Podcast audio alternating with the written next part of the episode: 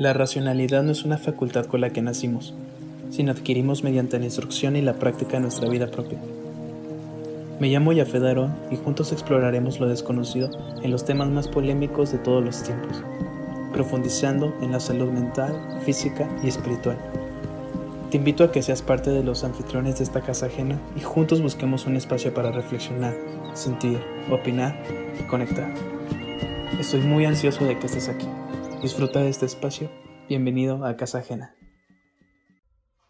Hola, ¿qué tal? ¿Cómo están? Espero que estén muy bien, que hayan iniciado un año excelente. Y justamente estoy muy, muy, muy interesado en, hablar con ustedes y compartir en este espacio y me gustaría eh, leer sus comentarios acerca sobre este tema y es acerca de la incertidumbre. Y es un tema totalmente que me intriga mucho, que me llena mucho de curiosidad y saber cómo ustedes la enfrentan en cada una de sus experiencias y me gustaría compartirte qué es. La incertidumbre es una expresión que manifiesta el grado de desconocimiento acerca de una condición futura. Usualmente siempre se define como la carencia de un conocimiento certero, algo que quizá no sabemos qué va a pasar, pero que nos llena de mucho, mucho, mucho, mucho temor, incluso de mucha desesperación o inseguridad o de miedo o, o de ansiedad al saber qué es lo que va a suceder eh, futuramente. Y es un tema que creo que todos hemos pasado y lo hemos confrontado de diferentes maneras, de diferentes puntos de vista, de diferentes experiencias. Y la pregunta es cómo la enfrentamos. Y eso me la hice yo hace unos momentos, eh, ya que usualmente este año decidí propiamente tratarme ir a terapia y es una de las mejores inversiones que he decidido hacer en este inicio de año, se las recomiendo. Ah, no quiero promocionar ni patrocinar nada, pero la verdad es que es una verdadera manera de invertir en uno mismo y vale mucho la pena.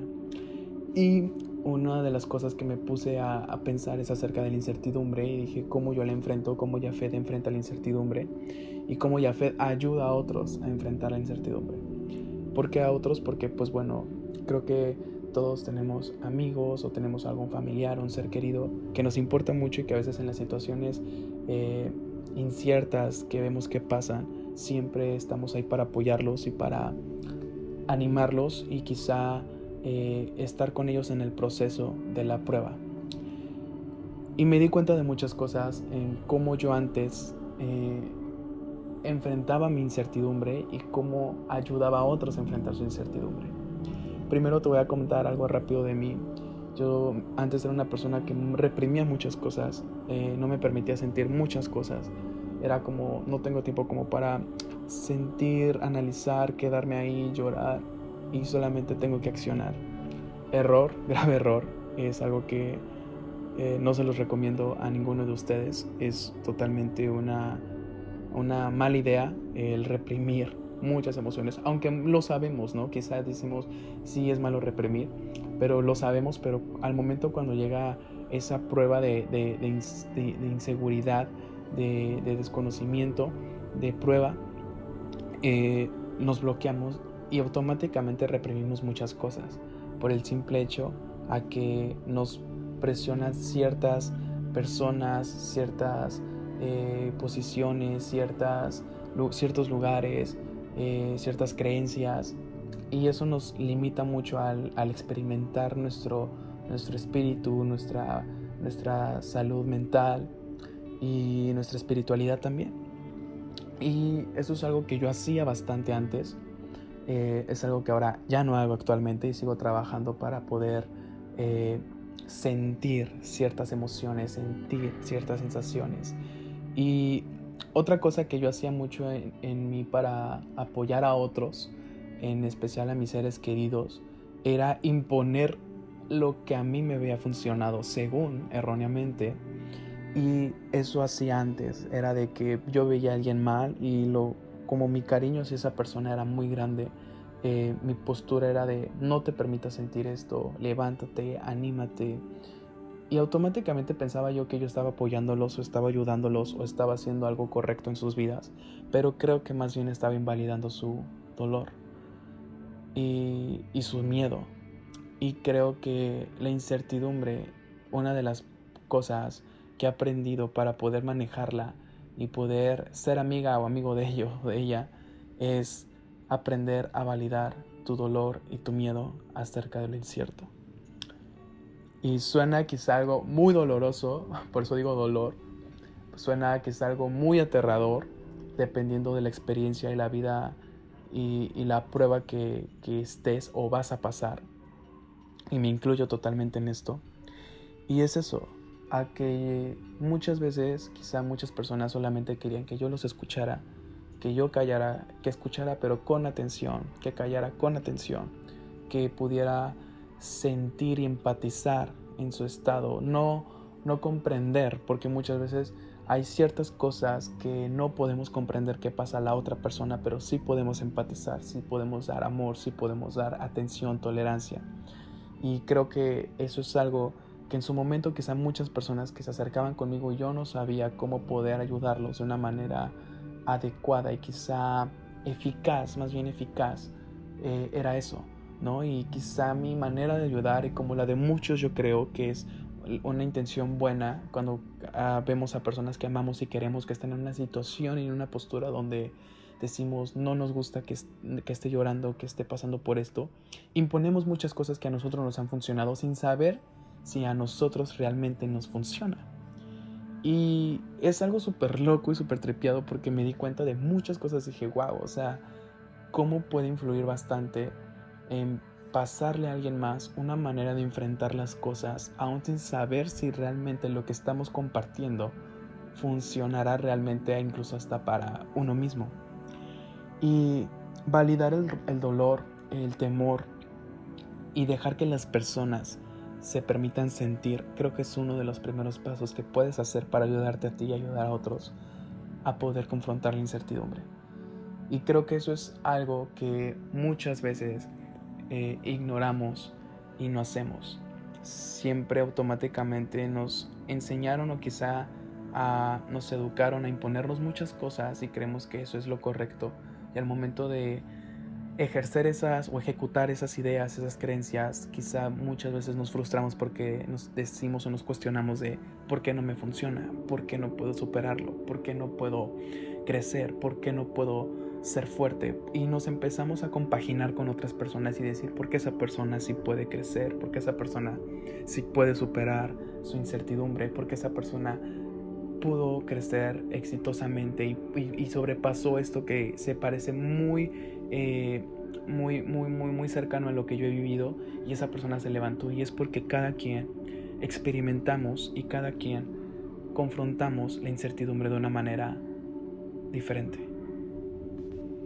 Y eso aunque muchos quizá podrán decir de claro, eso lo sé, pero también creo que otros muchos no saben este tipo de cosas o lo han escuchado pero quizá no se han tomado el tiempo de entender y comprender y de parar un tiempo y de analizarnos y de analizar nuestra forma de ayudar a otros. Y creo que uno de los primeros eh, pasos, como ya lo había comentado, es validar nuestro miedo y creo que eso es uno de los privilegios ya que conquistamos el control de nuestro estado emocional. Cuando nosotros aceptamos el caos de nuestra vida y es más fácil de poder ver atajos y salidas y crear senderos diferentes, ya que cuando no lo aceptamos es muy difícil ver una salida, ver un camino que nos dirija a una respuesta o a una calma. Y cuando no lo aceptamos, nos, no nos permite ser funcionales en la vida. Nos volvemos un estorbo para nosotros mismos y para nuestro aprendizaje. Retenemos la experiencia y retenemos nuestra paz y prolongamos más el miedo y la inseguridad, haciéndonos creer una realidad ficticia en donde no vemos la paz eh, cercana y al, inclusive al revés, la vemos más lejos, la vemos inalcanzable, haciéndonos creer que no tenemos la capacidad para confrontar ciertas cosas o no tenemos la fortaleza para superar cada prueba que llega a nuestra vida. Me gustaría compartirte ahora algunos tips que me han funcionado bastante y algunos ejercicios que he hecho personalmente y te lo recomiendo que te tomes un tiempo y si tienes la oportunidad de practicarlos o de compartirlo a alguien más que crees que le puede funcionar, estaría súper padre. Y algunos tips que me gustaría darte que a mí me han servido y espero que puedan ser de ayuda para ti. Si tú tienes algunos otros que puedas compartirme a mí y a la comunidad y a esta tribu, estaría totalmente agradecido contigo.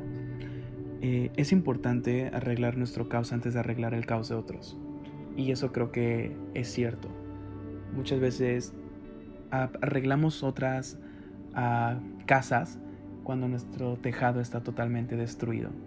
Y hace que se nos meta el agua, pero nos da más paz y calma al pensar y al saber que los otros tejados están totalmente estables y no tienen ningún agujero en sus vidas, ya que metimos mano en ellos. Es bonito y es padre y, eso es algo súper padre de admirar, pero también es muy importante que tu tejado esté bien, que tu casa esté bien y que las casas ajenas que tú ayudes, que tú metas mano, también le des el mismo amor y mismo valor propio a tu propia casa y la restaures y la repares para que tú puedas tener más ayuda, puedas ofrecer más apoyo, puedas ofrecer más empatía, más amor y puedas estar con esas personas de una manera segura y que esas personas puedan ver en ti un brazo seguro, un hombro seguro y sobre todo una persona en el cual puede ser una excelente herramienta para enfrentar cualquier crisis existencial. Respetar el proceso de incertidumbre ajeno es algo también muy importante. No imponer ninguna creencia o no imponer ninguna forma. Proponer es válida, es válido. Proponer es válido, proponer nuevas técnicas es totalmente aceptable, pero jamás imponer o hacer que la persona se sienta comprometida a tomar ciertas acciones o ciertas creencias por el simple hecho de que nosotros se las estamos imponiendo. Eso va a hacer solamente que la persona se frustre al no tomarse un tiempo para asimilar, pensar, analizar y buscar una salida que puede facilitarle un más o que se pueda sentir más cómodo, más cómoda usando ese tipo de estrategia. El ser humano tiene que elegir constantemente una acción o tomar decisiones constantes. Y creo que el miedo es uno de los principales fundamentos que nos hace sentir vivos y nos hace movernos. Por eso les comentaba que aceptar el miedo y validar el miedo es totalmente algo súper estable y creo que es algo funcional que me ha servido bastante, ya que el miedo nos mueve a tomar acción. El miedo nos mueve a tomar decisiones, pero también es importante que nosotros aprendamos a saber que no tenemos siempre control de las cosas y que tenemos que tener la cabeza fría para poder no ser afectados y engañados por nuestras emociones y poder tomar una decisión correcta en nuestra vida. Y esto me lleva a compartirte otro punto es identificarnos qué emociones afectan en mi toma de decisiones cuando estoy en la incertidumbre. Y eso es algo personal que me gustaría que reflexiones y autoanalices y digas, cuáles son las emociones que afectan en mi toma de decisiones cuando estoy en una prueba de algo desconocido o algo que no sé lo que va a suceder. Y esto te va a llevar a preguntarte a cómo quiero vivir mi incertidumbre, qué está en mis manos actualmente cada vez que paso alguna prueba de crisis existencial donde no sé lo que va a suceder a futuro. ¿Qué puedo mejorar hoy? ¿Qué me falta para vivir en calma y en paz? Eso es algo muy importante también. Te lo aconsejo que te hagas estas preguntas en un momento donde puedas tomarte un espacio para ti, desconectarte de todo, analizar, poner café, música, lo que te haga conectar, el medio ambiente, eh, lo que sea que haga que te conectes contigo mismo. Y pensar este tipo de cosas te van a ayudar a reflexionar. Y eso es algo muy padre. ¿Por qué? Porque las preguntas nos abren caminos, las preguntas nos abren senderos, las preguntas que nos hacemos nos dan más respuestas y más preguntas, pero también encontramos. Y eso es algo que te va a ayudar mucho, también vas a encontrar una definición clara de cómo tú puedas eh, hacer tus salidas de emergencia estratégicamente cada vez que llegue una situación en la cual no tengas el control.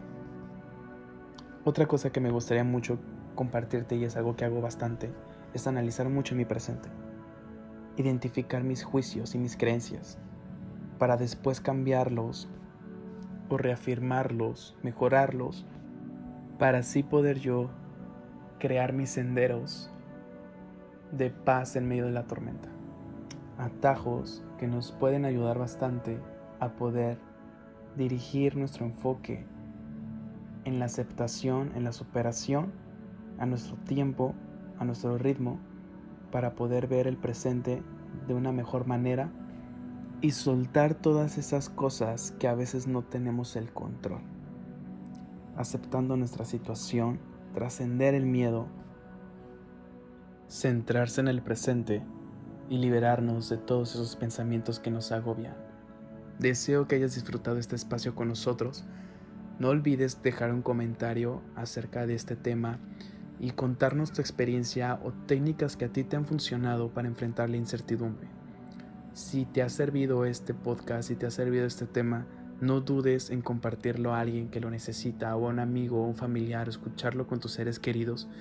Sé que este tema es un tema muy interesante que puede ayudar y puede aportar a cada uno de nosotros y ayudar a nuestros seres queridos, amistades, a nuestras relaciones, a nuestra pareja y sobre todo a nosotros mismos para poder buscar nuevos senderos y buscar nuevas oportunidades para así enfrentar de una mejor manera y disfrutar del camino y sobre todo seguir aprendiendo de cada etapa de nuestra vida. Nos vemos en el siguiente tema. Estoy muy contento de que estés con nosotros. Hasta luego. Deseo que hayas disfrutado este espacio con nosotros. No olvides seguirnos en nuestra cuenta de Instagram, arroba casajena-bajo, para seguir explorando juntos lo desconocido. Gracias por compartir este espacio con nosotros. Nos vemos pronto.